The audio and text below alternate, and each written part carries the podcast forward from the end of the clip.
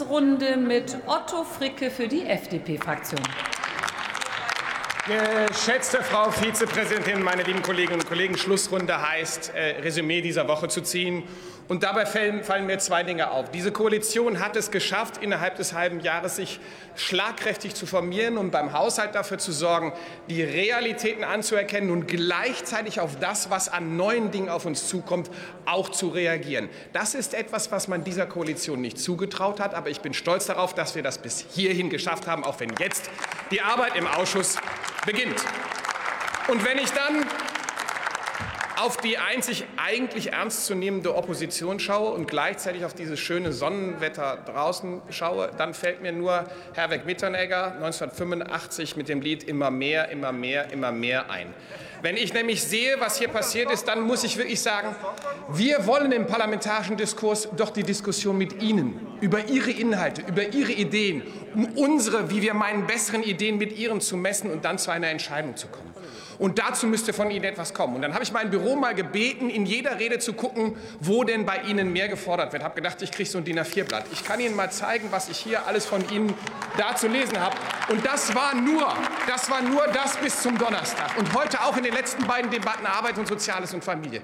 Ja, man kann immer sagen, immer mehr, immer mehr, immer mehr. Aber wir müssen doch erkennen, wie wir uns jetzt auf das konzentrieren, was in einer sozialen Marktwirtschaft dann auch wirklich notwendig ist. Und da kann man nicht noch mal kommen in Debatten und sagen, wir machen jetzt neue Sozialleistungen, zusätzliche Sozialleistungen, ohne zu überlegen, wie wir sie ins System einpassen.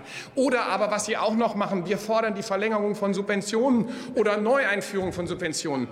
Oder man macht so schofelige Dinge, wie Sie heute in der Familiendebatte sagen. Man sagt ja, das mit den Ukraine-Flüchtlingen, da finde ich nichts im Haushalt. Ja, natürlich finde ich nichts im Haushalt. Das ist doch klar. Das wird doch durch den Ergänzungshaushalt erfolgen. Und deswegen ist meine Bitte, und deswegen ist meine Bitte an die Union, Resümieren Sie noch mal, was Sie diese Woche gemacht haben, wo am Anfang dann Herr Merz erzählt, ja, Sie machen ja nichts, das ist ja katastrophal beim Haushalt. Danach sagen dann alle, nee, nee, nee, wir müssen noch mehr ausgeben.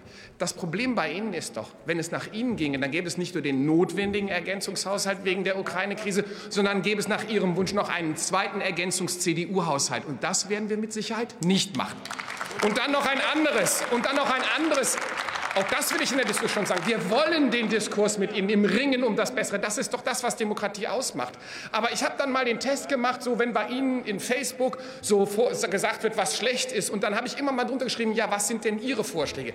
Wissen Sie, was fast bei allen Abgeordneten die Antwort ist? Ja, die muss die Regierung vorlegen. Nein, jetzt sind wir im Parlament mit dem Haushalt. Es ist Ihre Aufgabe. Sie müssen das tun. Das ist die eigentliche Notwendigkeit. Und weil mich der Justizminister darum gebeten hat, sage ich frei nach Hamlet, zweiter Akt, zweite Szene. Es ist zwar Wahnsinn, doch Ihre Methode gefällt mir nicht. Herzlichen Dank.